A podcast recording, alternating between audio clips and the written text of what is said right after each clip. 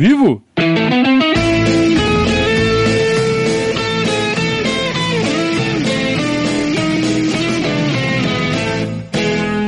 Opa, se tá ao vivo.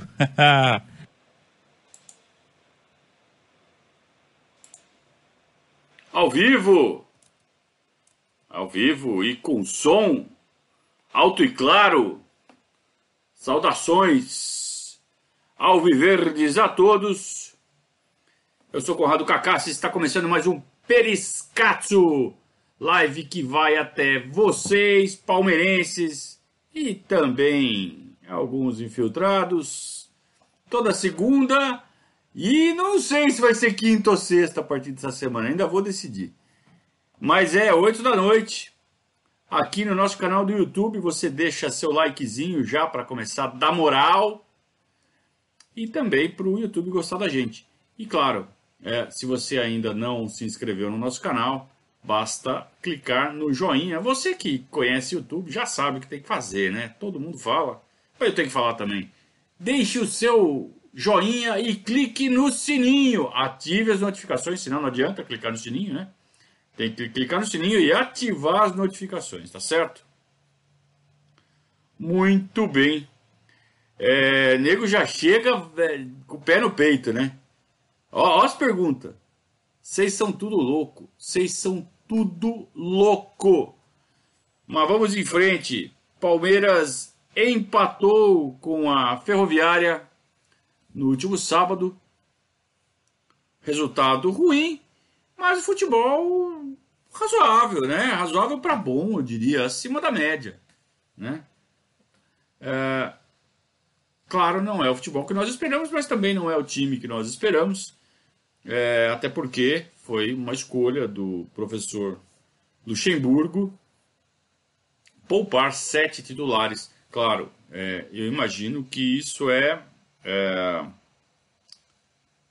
é algo que vem de orientação do departamento de fisiologia, né?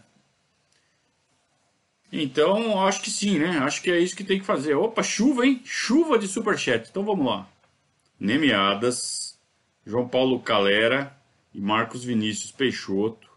Todos abrindo os trabalhos, né? Todos dando o seu apoio. Muito importante. Muito obrigado. Isso é realmente muito importante para o nosso canal. Não mais vocês que são padrinhos tão leais ao nosso trabalho. Muito obrigado, né? Juliano também, né? É, isso que você falou, viu, Juliano? Isso é importante. Eu vou, eu vou, eu vou ser bem específico nisso mais para frente. Mas vamos falar um pouquinho sobre o jogo, né? É, vocês devem ter assistido, imagino, né? Que vocês assistiram o pós-jogo que a gente fez do sábado assim, que acabou a partida, ainda lá no Allianz Parque. E eu, eu normalmente quando eu faço pós-jogo, aí passa, né, eu passo o dia, né, no dia seguinte, eu começo a ter novas ideias, né? As ideias amadurecem e a gente acaba tendo é, outra visão do que foi o jogo. Mas estranhamente nesse jogo, depois eu assisti o pós-jogo de novo, falei, pô, acho que eu falei tudo. Eu pelo menos eu não consegui ter nenhum insight novo, nenhuma ideia nova depois daquilo que eu já vi no estádio. E aí você vê como é como é diferente, né? Você vê o jogo no estádio e vê o jogo na televisão. Eu sempre falo isso. É, espero não estar tá sendo muito chato repetindo isso toda vez, mas é, as ideias ficam tão mais claras quando você vê o jogo do estádio, né? Então, uh, uh, se vocês não viram o, o pós-jogo e têm curiosidade, podem ver, tá? Leva mais ou menos meia hora com todas as impressões ali depois do jogo da Ferroviária. Resumindo, resumindo, o Palmeiras jogou bem, principalmente depois que Lucas Lima e Zé Rafael entraram no jogo, especialmente o Lucas Lima.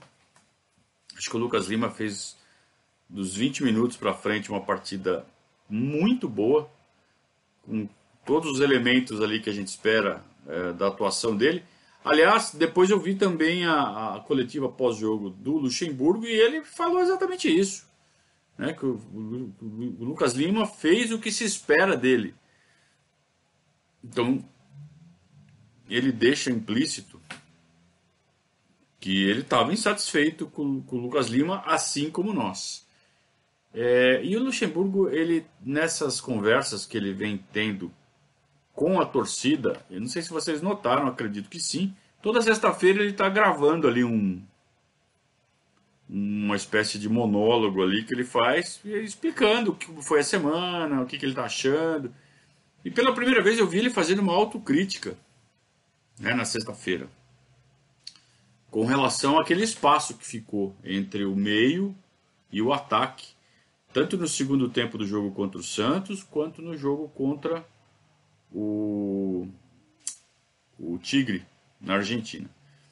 E ele, ele falou: Olha, eu tô vendo esse buraco, eu tô vendo esse espaço, fiquem tranquilos que a gente está trabalhando, não tô cego. ele, ele não deu essa patada que eu dou normalmente, mas ele, traduzindo, foi isso, né? Tipo, vai, deem, deem um, um crédito para a gente que a gente está vendo o que está acontecendo e o trabalho está no começo. E mais uma vez, né, é, muitas comparações com o Flamengo. Ah, porque se jogar assim contra o Flamengo vai tomar um pau. Ah, porque o Flamengo, porque o Flamengo. Vocês são flamenguistas? Não são, né? Então parem de falar do Flamengo. O Flamengo uh, jogando bem, mas é um time que já está pronto só está fazendo a manutenção. O Flamengo atingiu um nível é, bastante interessante de jogo no ano passado e manteve todo mundo, não soltou ninguém. Então é só manter, né? Ao contrário, né? Ele ainda trouxe reforços para o banco. É, no futebol as coisas mudam muito rápido. Então basta acontecer alguma coisa para dar um desencaixe lá a gente tem que esperar isso acontecer também. Porque se eles não derem nenhum desencaixe, a gente vai ter que evoluir bastante e vai ter que fazer realmente um trabalho muito bom para bater de frente com os caras.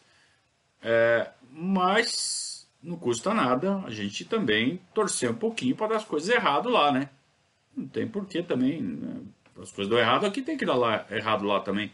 Então, acalmem-se. O confronto com o Flamengo direto se acontecer, vai ser só no fim do ano. É claro que tem as duas partidas do Campeonato Brasileiro. E é claro que no Campeonato Brasileiro, a cada rodada é um confronto, né? Eles no jogo deles, a gente no nosso. E é claro que o campeonato não é só Palmeiras e Flamengo, tem outros clubes também. Mas a gente imagina que o início, de início, né, as duas equipes que vão brigar novamente pelo campeonato vão ser Palmeiras e Flamengo. Então a cada rodada é um confronto.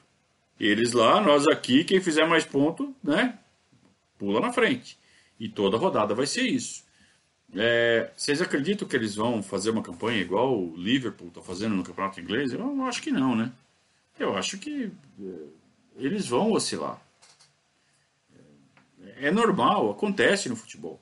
Eles não estão em outro patamar é, de forma tão destacada e tão, é, sabe, irreversível como quis o Bruno Henrique dizer naquela entrevista infeliz. Rodrigo Priolato fez aqui mais um super chat também. Hoje vocês estão né, para compensar o da o de sábado, né? Que não teve nada. Teve um, né, Marcos Vinícius? Eu lembro. Uh, muito bem. É, então eu estava falando do jogo de, de sábado, né? Então o Lucas Lima jogou muito bem, o Zé Rafael também começou a aparecer muito bem e o Patrick, né? Que partida do moleque. Para mim, de todos os moleques, ele é o melhor. Ele é melhor, assim, não é que ele é... Não vou comparar com os outros, né? O Gabriel Verão tem potencial para ser um craque de nível mundial. Mas potencial, tá? O, o Patrick de Paula, ele está mais perto da realidade. Então hoje, eu acho que ele é o jogador mais pronto. Mais pronto do que o Gabriel Menino, mais pronto do que o Wesley, mais pronto do que o Alan e claro, mais pronto do que o Verón. É, a maturidade com que ele joga ali na cabeça de área, que é uma posição complicadíssima, é uma posição que requer experiência, né? que requer conhecimento dos atalhos do campo. E ele parece que com 20 anos já conhece. Né? E outra, ele também parece que não, é, não, não sente o peso né, da camisa. Uma camisa pesada, uma camisa que faz muito cara rodado tremer, nele ele leva de boa.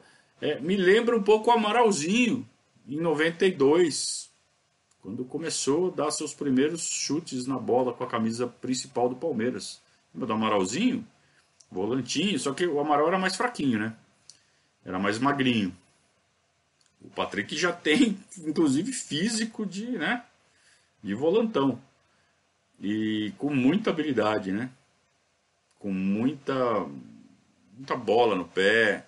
Tem um chute de fora. Uma pena que ele escorregou naquela falta, né? No último lance dele.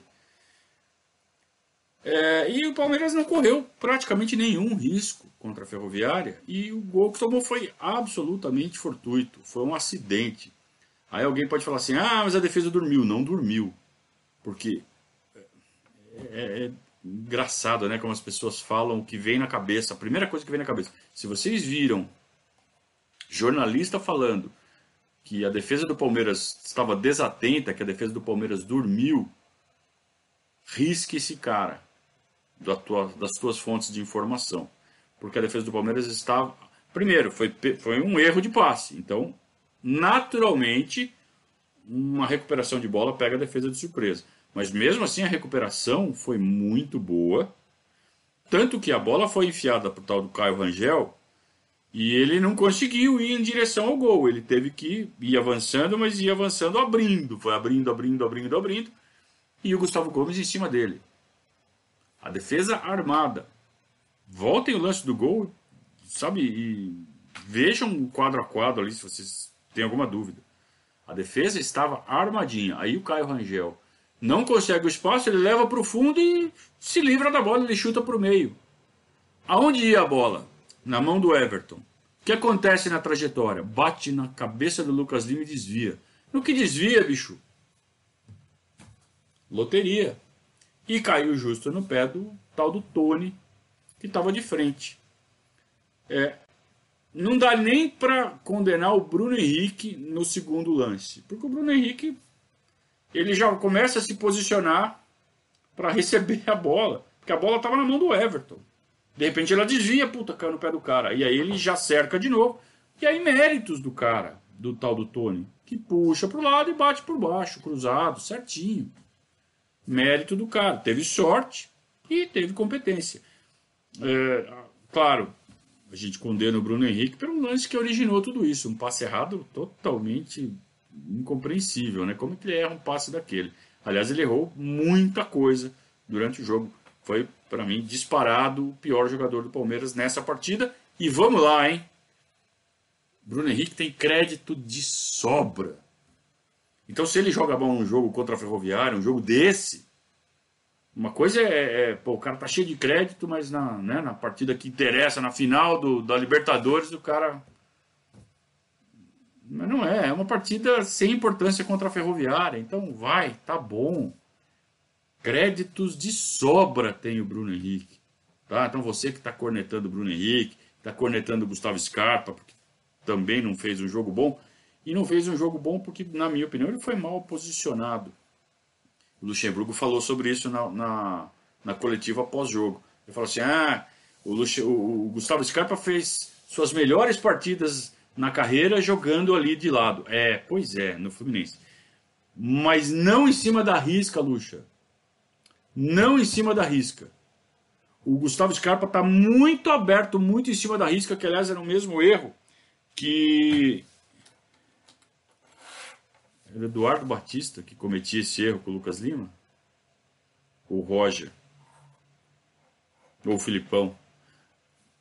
Nem Lucas Lima, muito menos Gustavo Scarpa, eles não podem jogar em cima da risca, aberto, aberto, aberto. Eles têm que jogar um pouco para dentro.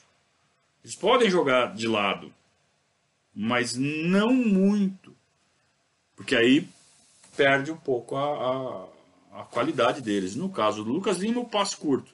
Se ele está lá em, em, cima da risca, jogando aberto, ele, ele perde, né? Ele ganha muita distância dos, dos dos companheiros, ele perde aquela proximidade que é, é, o jeito que ele gosta de dar o passe.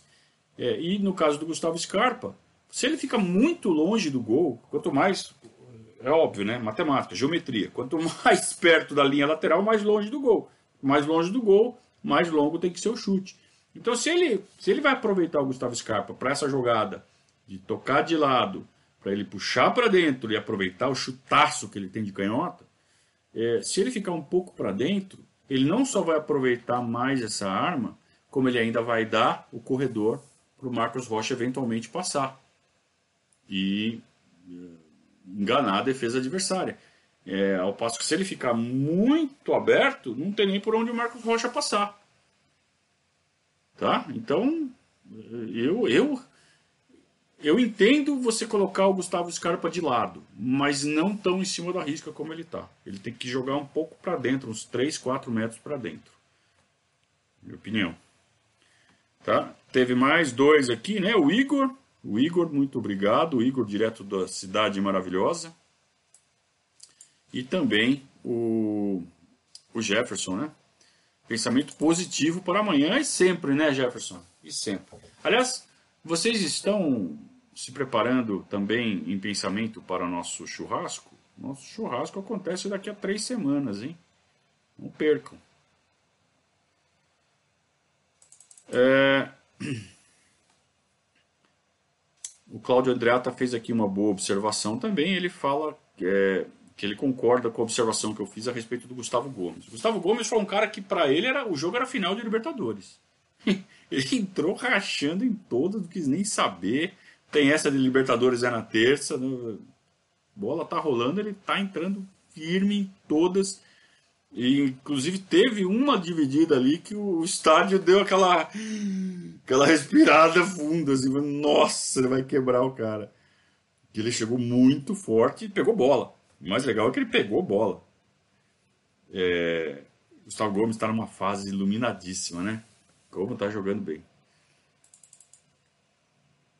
É, o Ismael, ele, ele fala assim, tá bom, tem crédito, mas tem que ligar o alerta, seu Bruno Henrique. Concordo com você. Desse ponto eu concordo totalmente com você. É, não é porque tem crédito que pode fazer o que quiser. A gente tolera uma partida é, muito abaixo, como foi a de sábado, mas tem que responder. Tem que responder logo. Tem que é, reagir e voltar a jogar o futebol que a gente sabe que ele tem, marcando, correndo, preenchendo espaço, subindo ao ataque, ajudando a coordenar o ataque, batendo de fora, chegando dentro da área para fazer gol. É isso que a gente espera do Bruno Henrique. O cara importantíssimo, fez um monte de gol no ano passado, um dos volantes que mais marcou gols na história do Palmeiras, é o Bruno Henrique. Então, muito respeito ao Bruno Henrique, hein? Por favor. É... Alex Araújo, eu vou te tirar, cara. Eu não vou nem.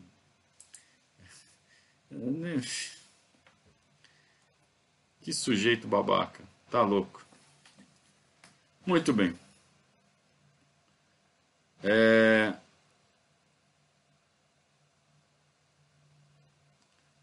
Tô lendo aqui as, as mensagens de vocês.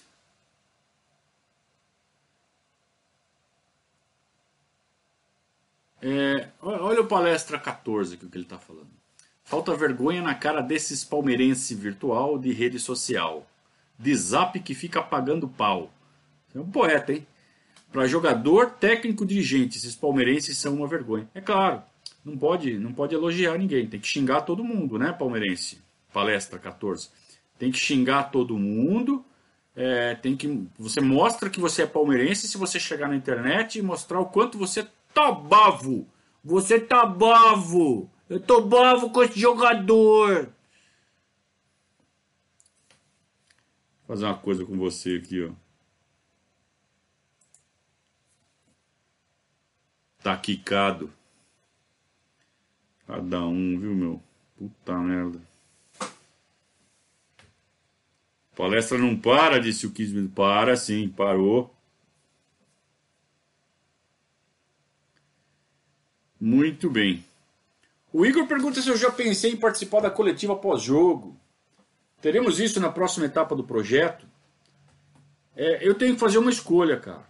Porque a, a coletiva pós-jogo ela acontece no exato momento que eu estou fazendo o pós-jogo escrito. E eu não sou dois, é claro. Então eu não consigo, cara. Eu não consigo. Eu tenho que fazer uma escolha. Eu tenho acesso, eu posso ir lá fazer. Eu não tenho nenhuma restrição. Não existe nenhuma restrição em eu participar da coletiva, inclusive fazendo perguntas.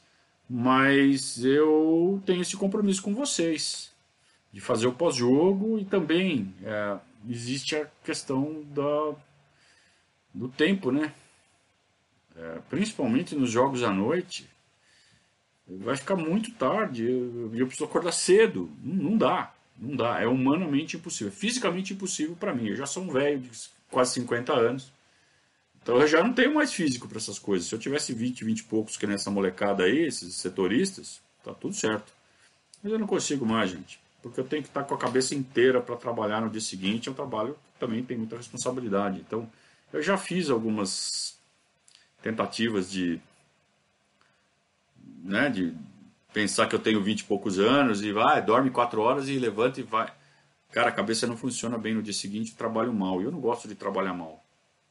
Isso é uma questão particular minha, que eu acho que não só minha, né, de outras pessoas também.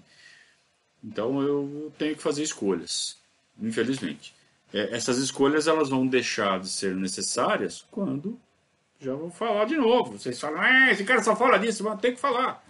Vocês perguntam, então tem que responder. Quando a gente chegar nos mil padrinhos, quando você que ainda não é padrinho se tornar um padrinho, aí a gente vai conseguir fazer tudo isso. Aí a gente acumula essas funções sem o menor problema. Por quê? Porque o dia seguinte, é, assim como os jogadores descansam, a gente descansa também.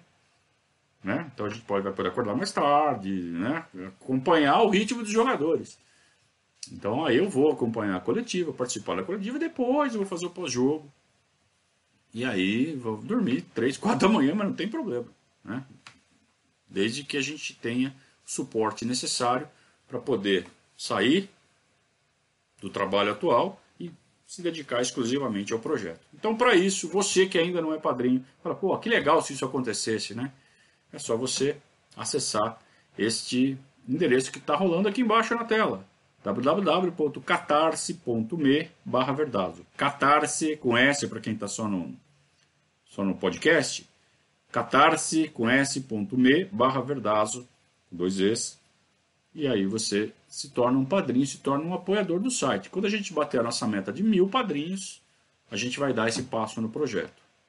Enquanto a gente não atingir mil padrinhos, a gente está com 500, em torno de 500, né? É, metade da meta. A gente precisa agora, como diria, não, não vou repetir, não vou falar, você já entendeu. Muito bem. É, apareceu outro. Ah, ô Fernando, Conrado, não seja criança, discordar faz parte. O, não seja criança você, cara. Não seja criança você. Discordar faz parte. E muita, muita gente já discordou aqui. O problema é o cara discordar que nem um babaca né? É, é xingar, chegar xingando. Isso daí não é, não é discordar. Isso daí é atrapalhar. Isso daí é o cara querer impor, sabe, a raivinha dele e mostrar para o mundo que ele está com raivinha. Não. Aqui a gente está para conversar, para dar opinião. Né? A emoção, aquela raiva, é na, na arquibancada. Então, xingamento de arquibancada, vaia de arquibancada é sagrada. O jogo já faz 48 horas. Então já estava na hora já de ter baixado a adrenalininha sua e do bonitão ali. Tá? Então não é lugar para vir aqui, sabe, ficar não é. Vai para o outro canal. Lá eles gostam de dar show. E, e ó, tem lugar para todo mundo na internet. Sabe? Eu faço do meu jeito, cada um faz do seu próprio jeito, está tudo certo. Agora, aqui é do meu jeito. Tá certo? Então não seja criança você de querer vir, sabe, dar, dar ordem de como deve ser o nosso canal aqui, cara. Se você não gosta, você sai vai para outro. Katsu.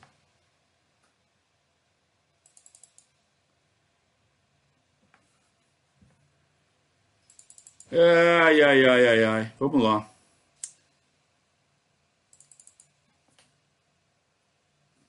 O Ismael está falando que viu na Florida Cup os garotos da nossa base, achou que era a solução de todos os problemas e que eles foram sufocados por más escalações. Não concordo com você, cara.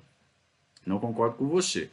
eles foram sufocados porque tem jogadores muito mais experientes e rodados e mais prontos para jogar no time de cima do que a maioria deles. Por exemplo, Gabriel Veron. Hoje, se você for escolher entre Rony e Gabriel Veron, você escolhe quem? Eu escolho o Rony. É mais pronto que o Gabriel Veron. Isso não impede de colocar o Gabriel Veron no segundo tempo em vários jogos e dando rodagem para ele. Né? Gabriel Menino, mesma coisa.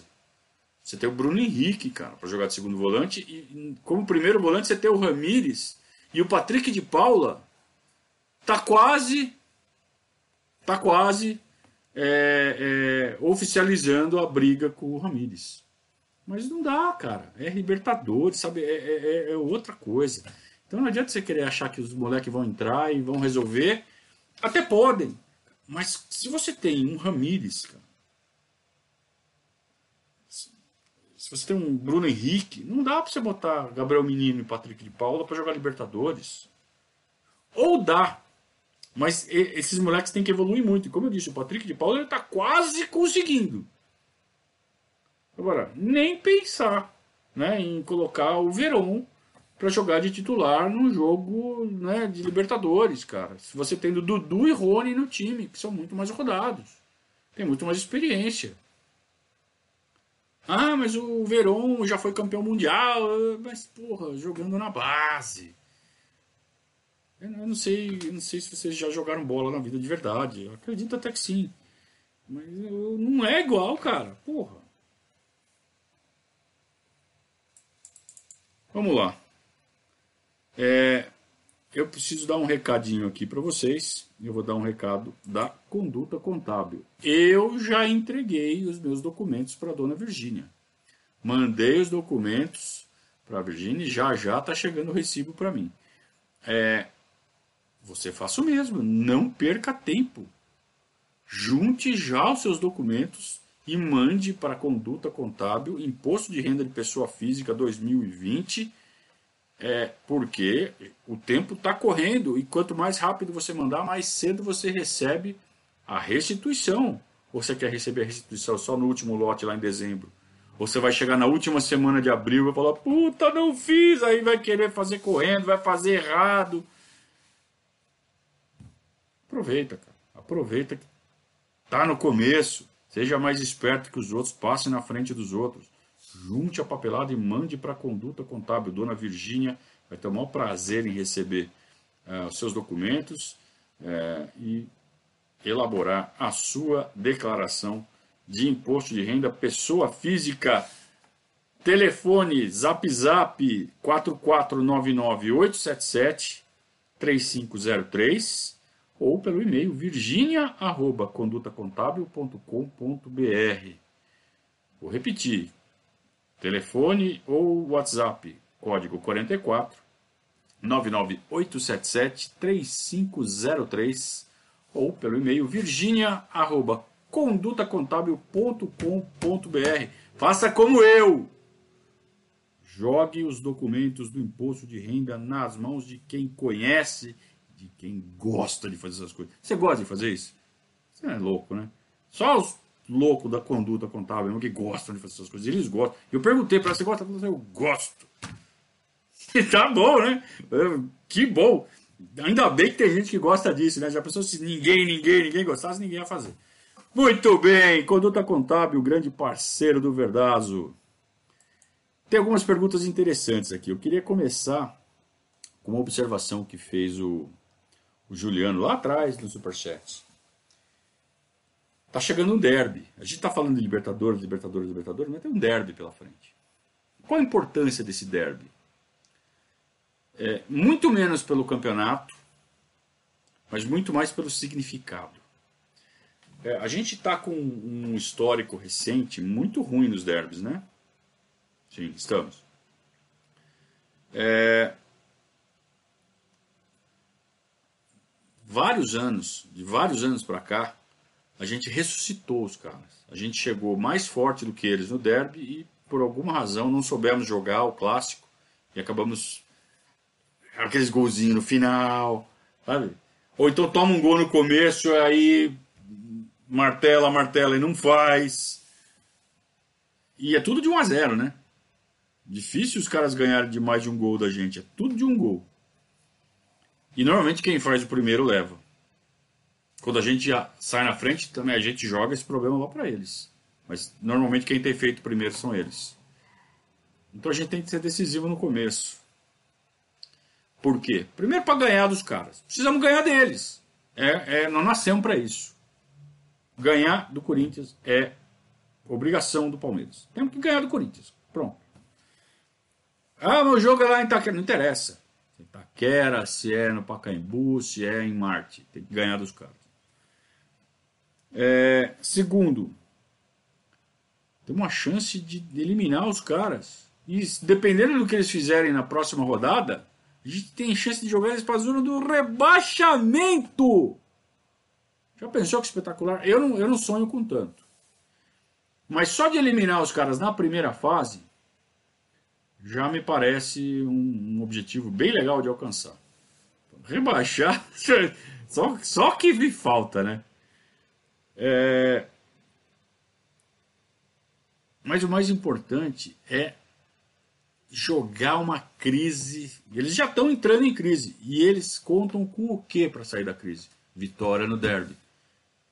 Com a arbitragem da Federação Paulista na casa deles. Eles contam com isso. Né? Então, uh, nós não podemos dar essa chance para eles. Não podemos. A não ser que a arbitragem realmente de novo, e, e não descarto, não descarto que isso aconteça, nos assalte de forma vergonhosa, não tem VAR, né? Então tem aquelas coisas. Mas temos que fazer de tudo o que está ao nosso alcance, jogar como se fosse final de Copa do Mundo. Esse jogo em Itaquera, não interessa o que tem depois, tem Libertadores, tem a mãe, tem a avó, não interessa. Tem que ganhar o derby. Não podemos reviver esses malditos mais uma vez. Porque se eles ganham da gente. E olha, esse Thiago Nunes, ele não conseguiu dar o encaixe ainda, mas ele não é bobo. Ele é um cara que fez o Atlético Paranaense jogar bola. Ele é um cara que, se tiver tempo, ele encaixa o time.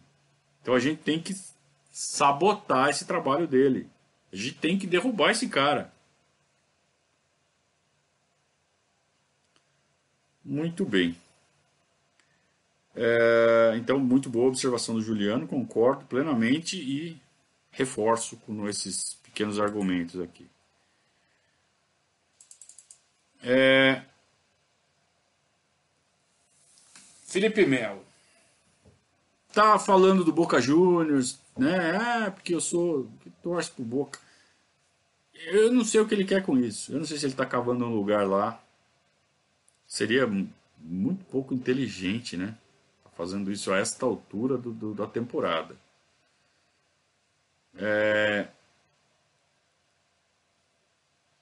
Me parece mais um mais um ataque verborrágico do, do Felipe Melo, né? Aquela vontade de aparecer na câmera, e ele fala espanhol, então ele gosta de aparecer. Lembra aquele vídeo que ele fez lá na academia de futebol? Eu tô, sozinho aqui, começa a falar as besteiras. É, e... Precisava? Não precisava. Mas a boca é dele. Se ele não tiver é, cometendo nenhum crime, falando nenhuma coisa né, que, que, que remeta a coisas ilegais, é, pode falar o que quiser, né? É, ele já está aqui há tempo suficiente para saber que o Boca Juniors é um time que está atravessado na gente. Então ele devia ter sido um pouco mais malandro de evitar isso. Mas acho que a reação da parte da nossa torcida, eu não sei quem é que está liderando isso, não me interessa, é exagerada. Né? Exagerada. O cara está jogando muito.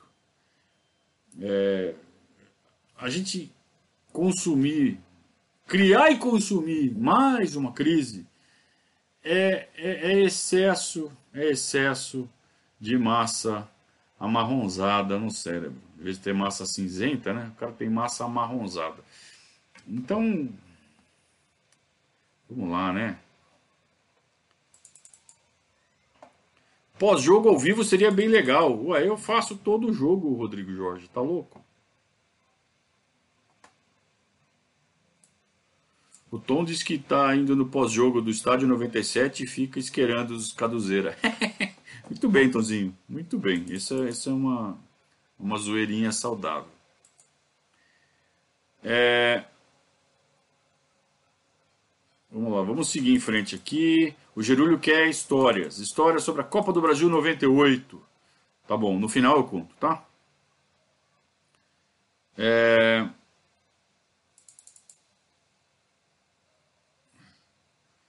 Vamos lá. O Wilson está falando que o nosso time tem dois pontos fracos. O primeiro é um batedor de faltas, o outro é muito treino de finalização. Veja, é, de fato o Palmeiras está errando finalização, mas ao mesmo tempo é o melhor ataque do campeonato. Então isso quer dizer o quê? Que poderia ser o melhor ataque disparado, tá? Mas não chega a ser um ponto fraco, é um ponto a melhorar. Com relação ao batedor de falta, eu discordo de você. O Bruno Henrique bate falta muito bem, o Lucas Lima bate falta muito bem. E de longe, o Gustavo Scarpa bate falta muito bem e o Patrick de Paula bate falta muito bem. Então não concordo com essa sua observação aí. Tá vendo, trouxa, que falou ali atrás que não pode discordar? Pode discordar sim, o que não pode é dar uma de babaca. Né? Tá vendo? Discordou aqui numa boa e tá tudo certo. Sabe? É.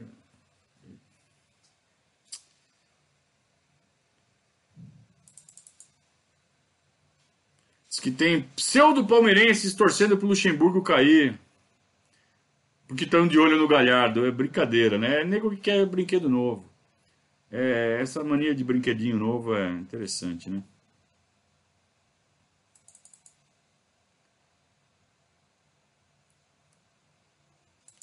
Vamos lá.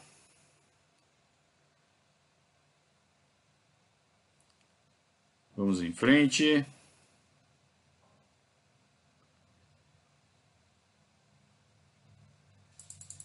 Edilson Costa disse que já trabalhou ali com a conduta contábil. Muito bem, tenho certeza que está satisfeitíssimo.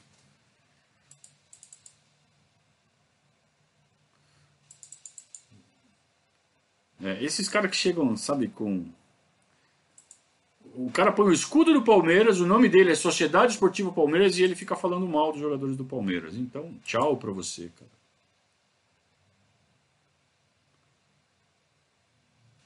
Luiz, Luiz, lá direto dos Estados Unidos, faca na caveira nos caduzeiras aqui no chat. É isso aí, Luiz. Faca na caveira mesmo. Em derby, quem tá mal ganha, geralmente ou é mito? É mito. É que assim, quando quem tá melhor ganha, é normal.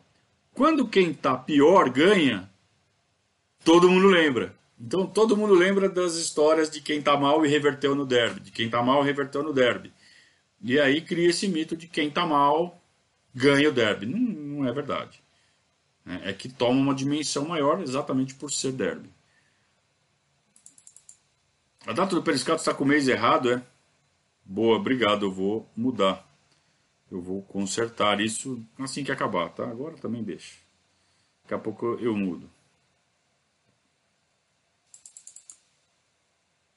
É,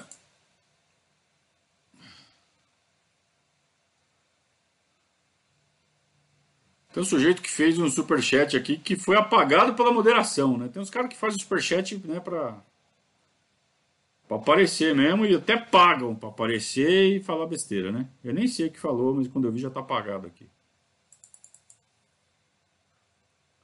Então quem tá gostando do nosso trabalho, que sabe, a gente renega o chilique, a gente renega esse tipo de comportamento caduzeira, para quem não sabe o que é o Caduzeira, tem lá no, no, no Verdazo, tem lá o post do Caduzeira. Né? O Caduzeira é um personagem.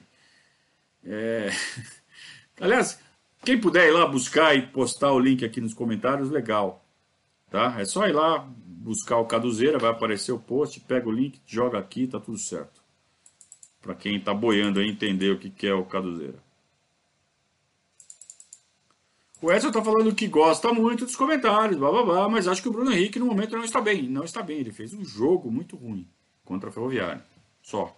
Tem muito crédito, sabe jogar muita bola. Então, sabe, a gente não precisa ficar queimando o jogador por causa de um jogo. Se virar uma tendência, é claro que tem que sair do time e jogar quem está melhor. Agora, um jogo ruim não é para tanto, né? É, o Ricardo fala sobre o Wesley. Começou muito bem, mas daí foi sumindo e perdendo espaço. Claro, chegou o Rony. É o que a gente falava. Vai tirar espaço do Wesley, vai tirar espaço do, do Gabriel Verón. É o que está acontecendo.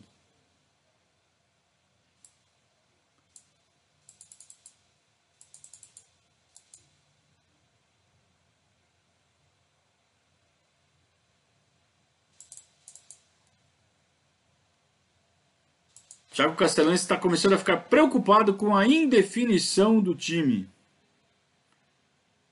É, o Palmeiras parece ser montado para cada adversário. Acho que o Palmeiras deveria se impor desde antes do jogo. Ué. Eu concordo com essa com essa postura de montar o time de acordo com cada adversário. Se a gente tem peças para isso, é, é questão de conceito de futebol. Se a gente tem peças ferramentas diferentes, uma gama enorme de jogadores para montar um esquema, para montar uma formação específica para cada jogo, por que, que a gente não vai usar? Por que, que a gente vai engessar nosso time? Ó, oh, quero definir os 11 e vai ser esses 11 aqui. Só muda se tiver suspenso ou machucado. Você tem tanto jogador com característica diferente, você pode explorar isso. Você vai ficar engessado com uma formação só. Isso não é deixar de se impor, ao contrário. Você se impõe exatamente mostrando para o adversário e falar assim: você não sabe nem como eu vou vir. Você não sabe nem como é que eu vou te matar. Você vai morrer e não sabe como. Isso é se impor desde o começo. Você fica lá previsível, sempre o mesmo time, definir os 11, sempre os mesmos. É se limitar.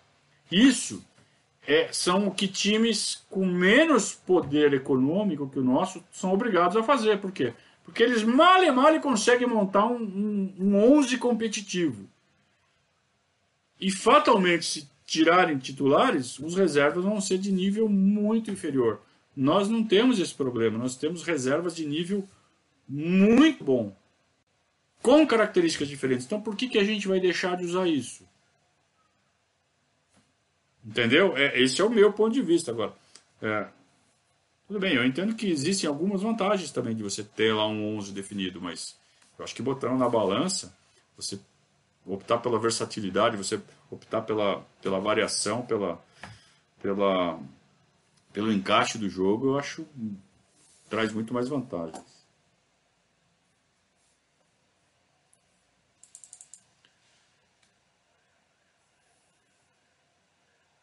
E o Luan, a lesão dele é grave ou não? Pergunta o Davi Pereira. Eu não estava lá na academia de futebol, gostaria de estar. Mas, segundo o noticiário que vem dos setoristas, ah, foi constatada uma lesão no posterior da coxa esquerda, isso ficou evidente durante o jogo, né, do jeito que ele levou a mão ali na parte de trás da coxa. É, então foi constatada a lesão e o departamento médico tem, por norma, não divulgar previsão de, de retorno. Então cabe aos setoristas, cabe aos repórteres arrancar isso ou de um médico, ou de um membro da comissão técnica, ou do próprio atleta. Eles acabam soltando, ah, duas semanas, três semanas, ah", sabe? Ampassando, eles falam desse jeito. Então, agora, isso é o trabalho dos setoristas. Eu, se estivesse lá, já teria tentado arrancar alguma coisa. Não sei se eu teria conseguido, mas que eu certamente já começaria a cavocar essa informação, eu começaria. Eu gostaria muito de estar podendo fazer esse trabalho, mas ainda não é possível. Se você quer que eu faça isso, está aqui embaixo. Vamos lá.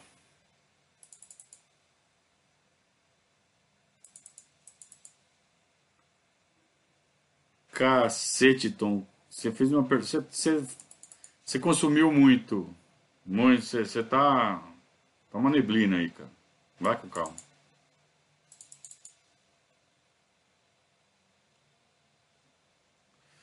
O Vitório pergunta se você não acha uma contradição do Luxemburgo? Ele quer que o Dudu faça mais gols e agora recua ele como meia. Não, não acho uma contradição. É, o meia tem é, liberdade de chegar na área, chegar batendo e fazer o gol, tanto que foi jogando assim que ele chegou na área, e criou a jogada do gol contra o Ferroviária. Foi um chute dele, você lembra disso?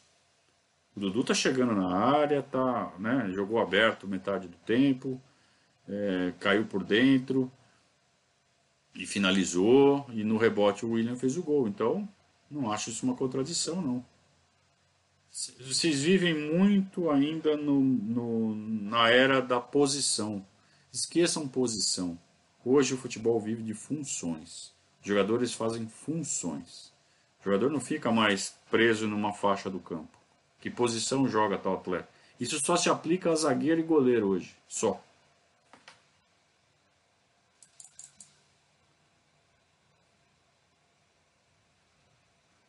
Pô, esse palestra ele veio de novo, cara.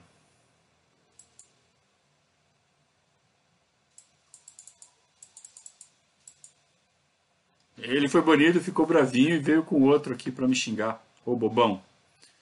Não vou te dar moral não, vai, cara. Entra aí de novo que você vai sair de novo.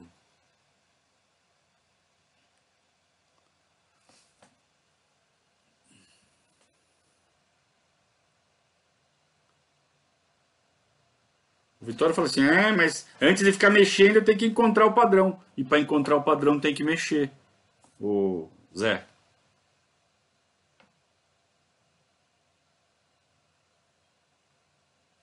O Thiago falou assim: Você não acha que colocar o Dudu para armar o jogo é desperdiçar seu talento para não ter que tirar o Luiz Adriano? Improvisa um meia tendo um, um tendo meias no elenco? Eu concordo com você. Eu não, eu não iria por esse caminho que o Luxemburgo está indo. Agora, eu respeito demais o conhecimento de futebol do Luxemburgo, né? Então, se ele acha que esse é o caminho, a gente tem que deixar ele tirar as conclusões dele. De repente, ele prova pra gente que ele está certo que a gente está errado. E se ele estiver errado, ele vai ver e vai recuar e vai tentar outra coisa. Se tem uma coisa que o Luxemburgo, apesar de toda a vaidade dele, é, não tem, é, é problema em reconhecer o erro e mudar de direção. Já vi ele fazer isso dezenas de vezes. Então, eu não me preocupo com isso. Tá? Eu espero que ele consiga achar o encaixe desse jeito que ele está pensando. Se não achar, eu estou tranquilo que ele vai olhar para o elenco e vai achar outra solução. Qual o palpite para o próximo jogo? Daqui a pouco tem o pré-jogo lá no site. E aí vocês vão saber o palpite para o jogo de amanhã.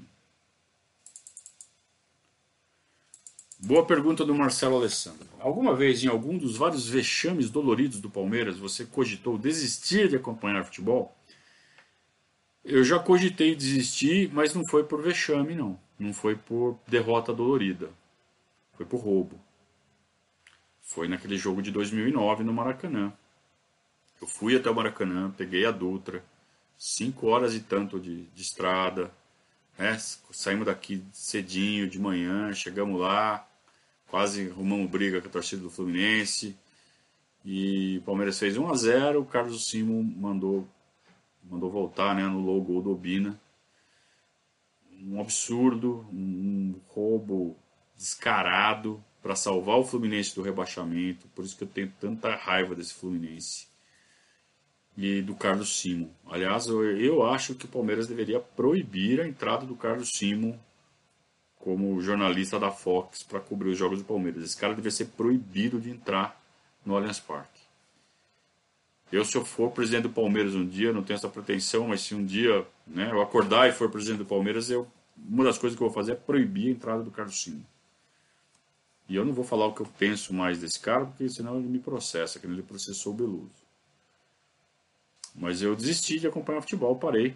Eu parei, eu fiquei tão revoltado com a podridão do futebol. E, e assim, se você for pensar racionalmente, eu uso futebol como. Uh, assim, primeiro, o amor pela camisa, né, cara? É uma coisa que, que transcende qualquer pensamento racional. E, mas se você fosse pensar, pensar, pensar, pensar, pensar mesmo, não faz sentido, né, cara? Mas também não faz sentido você amar uma pessoa. Não faz sentido, é um sentimento, é uma coisa inexplicável. Então é isso que faz a gente humano, né? Nós não somos robôs. Então é por isso que eu me permito,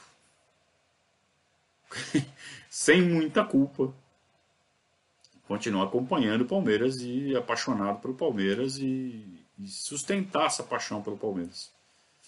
É o que me faz me sentir humano e, e não uma máquina, né? Não somos, não somos máquinas.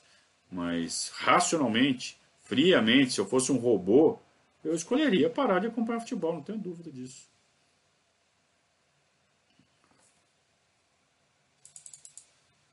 Ronaldo Perucci diz que o sistema defensivo não está sólido. É, não está sólido. É a melhor defesa do campeonato, mas não, não tá bom. Tá bom. Cada um vê futebol de um jeito, né, cara? Mas assim, quando fala desse jeito, não me parece que está bom. Ok, cara. Esse tipo de crítica eu acho super válido. Eu posso não concordar com você, mas eu fico muito feliz de você estar colocando sua opinião aqui. O que eu não gosto é o cara vem uma de caduzeira, né? Aí eu tiro mesmo, mando tirar mesmo, sai fora. Agora, esse tipo de crítica, viu, Ronaldo Perucci? É, eu não concordo com você, mas gosto muito que você faça esse tipo de crítica dessa forma. Parabéns.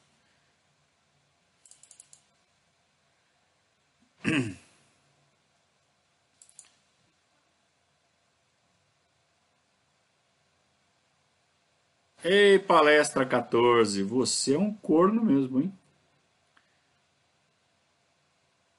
E nem botar seu nome você tem coragem, né? Muito bem. É...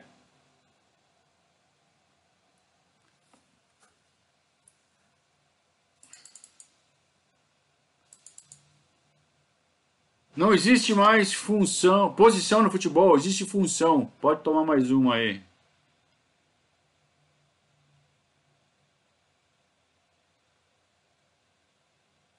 Aliás, eu queria dizer para vocês que não existe mais posição no futebol, existe a função. Pode tomar mais uma aí.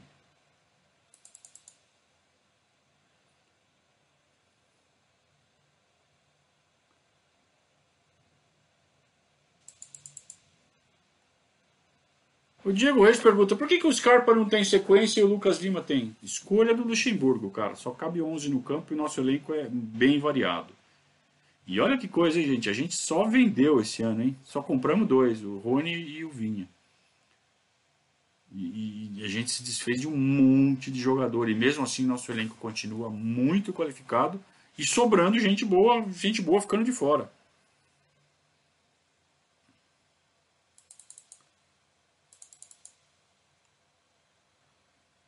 É, eu queria também dizer que é, não existe mais posição no futebol, existem funções. Para quem não está entendendo isso, no chat aqui o Tom falou que cada vez que eu falo isso ele toma um shot de tequila. Então.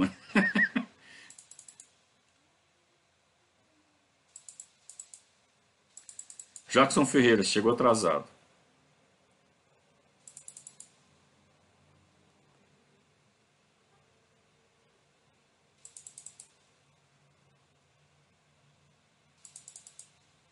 Já estão fritando o Rony, disse o Thiago Campos, por conta de um outro gol perdido. Ah, cara, é, é, é uma. Aí que tá. Quando vocês veem na internet três ou quatro comentários de gente falando merda, vocês não devem é, achar que isso é uma tendência. Porque são três ou quatro. Existe um conceito chamado minoria silenciosa. Minoria silenciosa é aquela que está observando, que tem os pensamentos próprios, que está, sabe, é, é, processando as informações. E tem aqueles caras que não aguentam ficar quietos e falam o que vem na cabeça. Que são essa minoria barulhenta, essa. essa eu falei minoria silenciosa, né? A maioria silenciosa.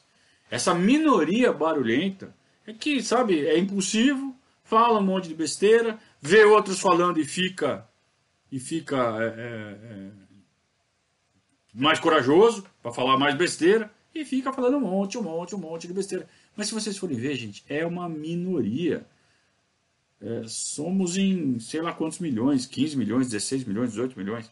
É, e tem lá, sabe, uma minoria barulhenta, cara. Que eles parecem que eles são muito mais do que eles são, porque eles fazem barulho no Twitter, em rede social. Mas não deem bola para isso, cara. Não dê bola para isso, é bobagem.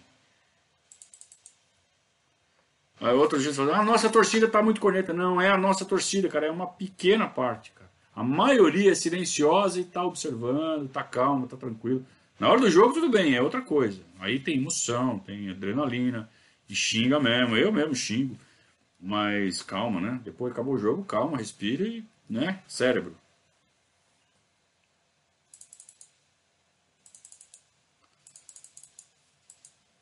Duvido que você esteja tomando esses shots de tequila aí, duvido.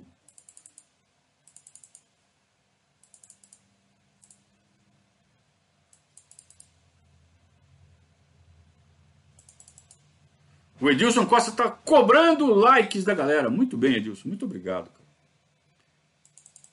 Marcos Nunes está reforçando um esporro que eu dei no, no, no pós-jogo.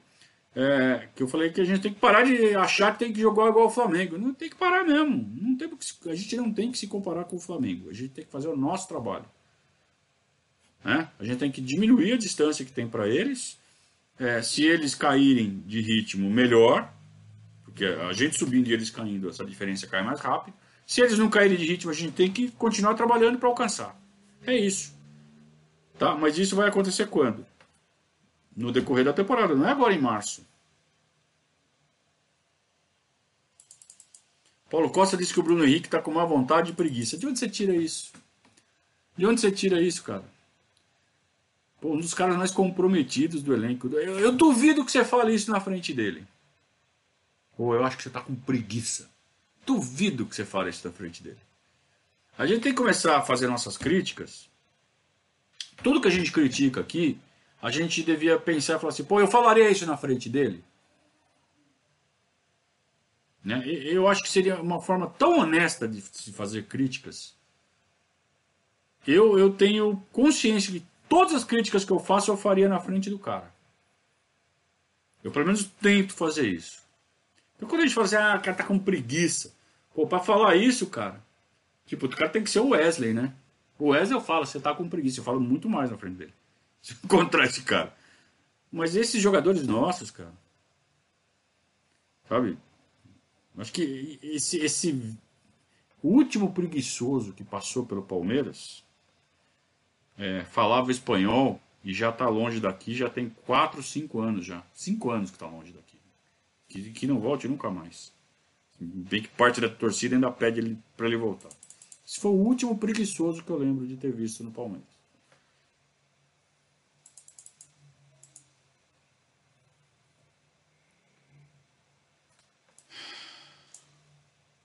Total Wine and More now offers curbside pickup and same day delivery in Northern Virginia. Have great finds at great prices delivered right to your car or to your door. It's easy to discover the more ways Total Wine and More has you covered at TotalWine.com.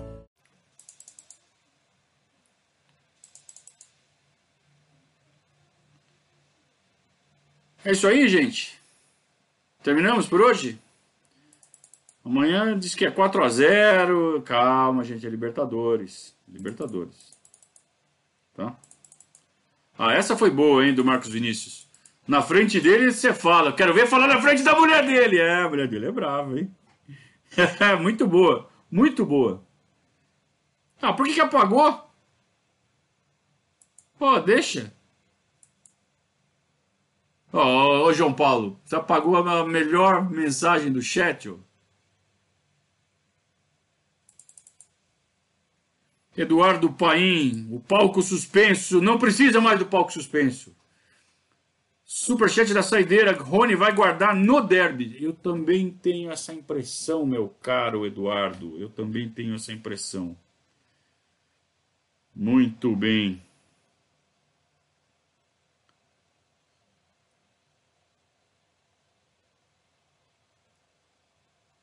Eu preciso contar é, a Copa do Brasil de 98, né? Que eu prometi.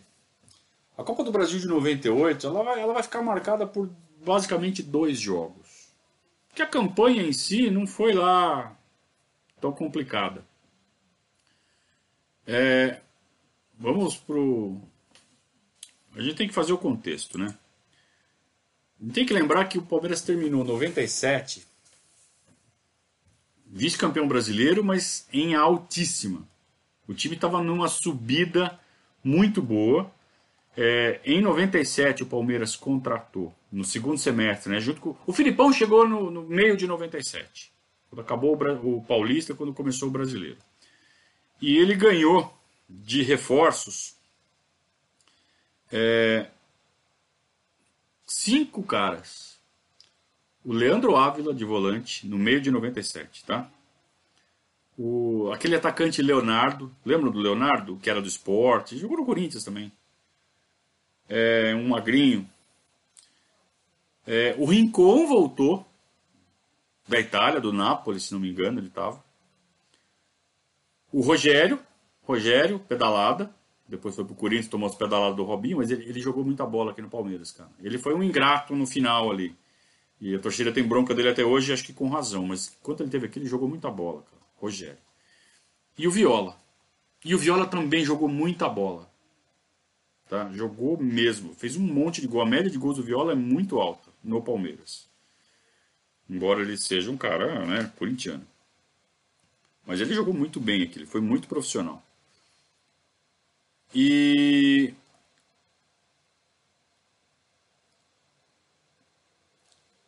Ah, não, isso eu tô falando de 96, né, gente? Eu tô, tô viajando aqui, eu tô falando de 96. Todos os reforços chegaram chegando em 96. Né? Depois jogaram em 97. Então, apaga tudo que eu falei. É... Quando o Filipão chegou, quando o Filipão chegou, tem que lembrar o seguinte: foi embora o Cafu, foi embora o, o Rincon foi embora, foi embora o Djalminha, foi embora o Luizão. Quem chegou, quem chegou quando o Filipão veio foi Oséias, Euler, Alex. Acho que o Zinho voltou, né? Acho que o Zinho.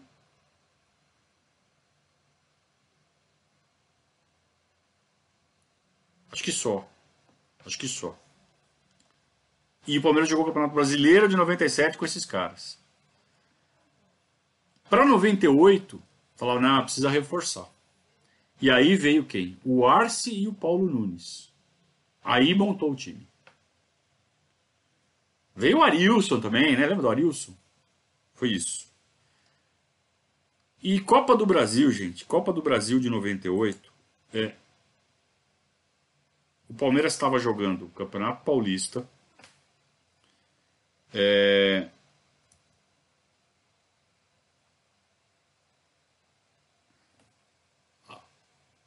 Que eu me lembro, o Palmeiras ganhou do esporte na Copa do Brasil. É... Acho que nas quartas de final ganhou do esporte. E aí ele chegou na semifinal com o Santos. E acho que o jogo de ida com o Santos foi 1 a 1 só que o Palmeiras estava jogando no Campeonato Paulista também. É, teve, teve o Rio São Paulo, não foi isso? No começo de, de 98, que espremeu o Campeonato Paulista, e o Campeonato Paulista ficou menos importante. Então o Palmeiras focou na Copa do Brasil, o Filipão focou no mata-mata. A partida contra o Santos foi espetacular, por quê? Porque foi um a um a ida em casa. É, O Viola já tinha saído do Palmeiras e estava no Santos. E o Viola fez o gol no, do, do Santos em cima do Palmeiras. Então foi um a um no palestra e o Santos estava ganhando. É... Aí o Oséias empatou. Isso na Vila Belmiro, jogo da volta.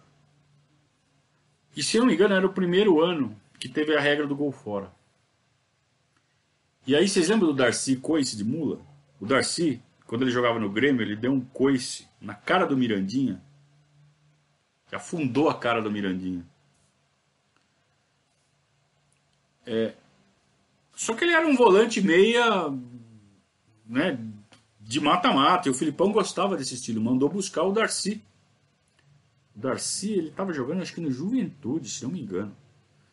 E o Filipão mandou buscar ele. Ele acertou um chutaço de fora da área, no ângulo do Zete. O Zete acho que estava no gol do, do Santos, se não estou enganado.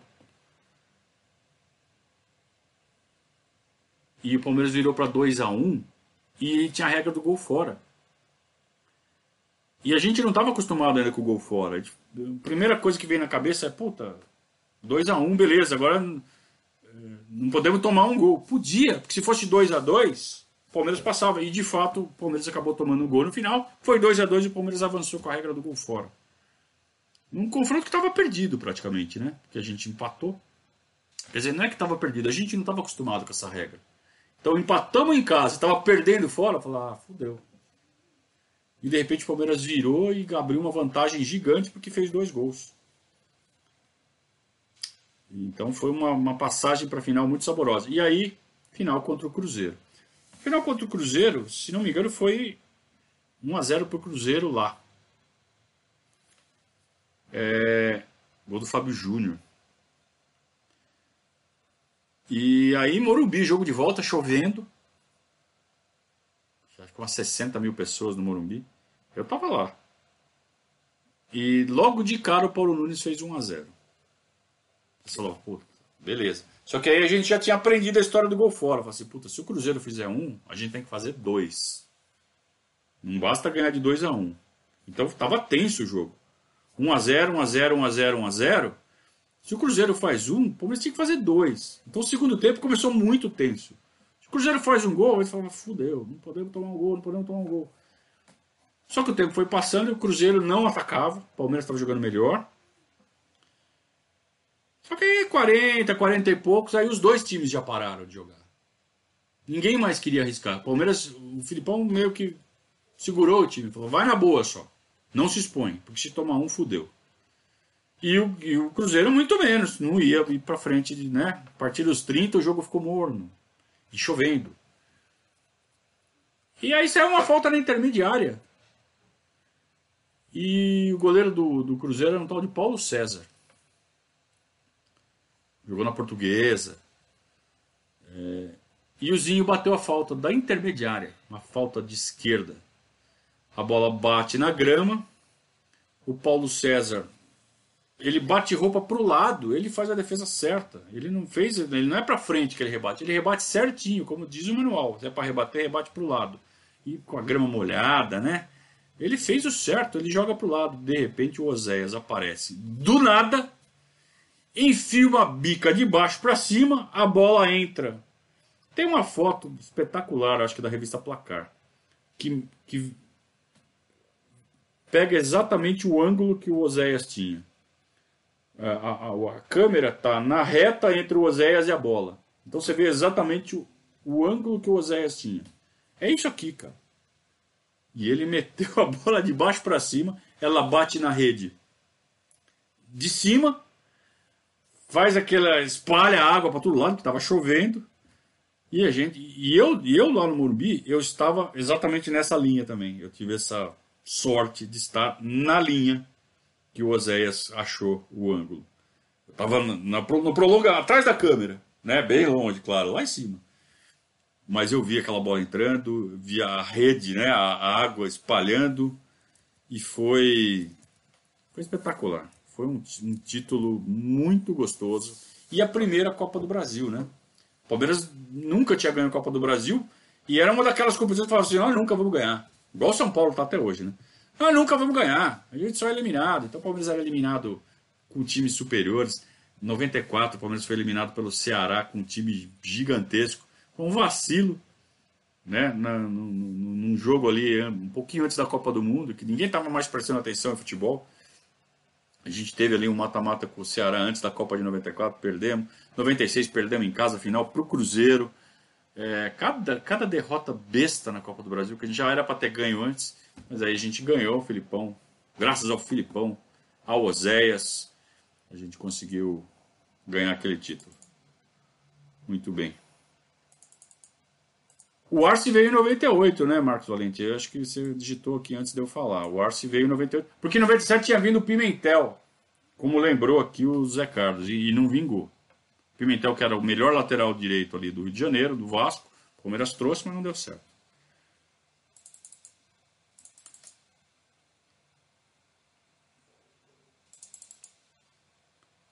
Muito bem. Muito bem. Bom, cumpri a promessa, né? Falei de 98.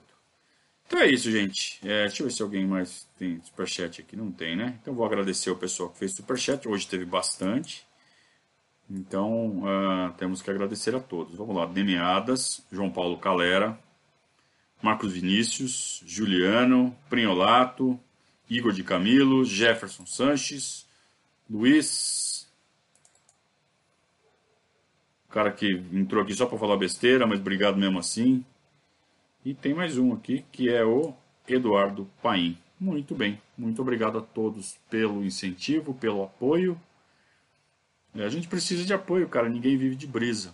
Então, o cara que vem falar, ah, tá ganhando dinheiro. Cara, eu preciso cobrir os custos. E eu tô dedicando meu tempo, cara. Eu tô dedicando meu tempo.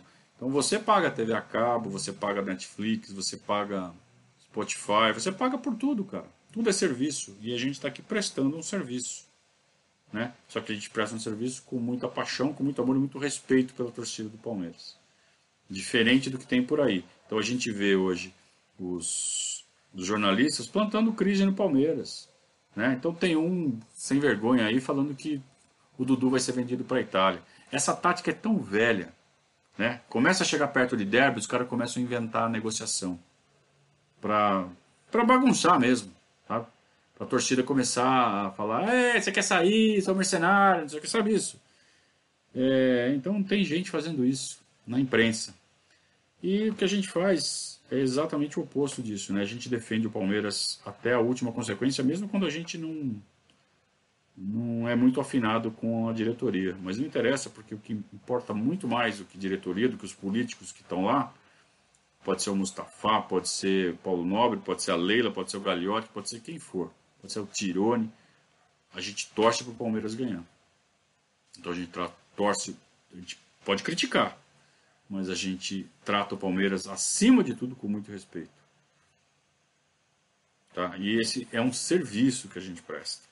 Dar uma alternativa para o torcedor palmeirense para não ter que consumir essa mídia, essa mídia canalha que a gente tem.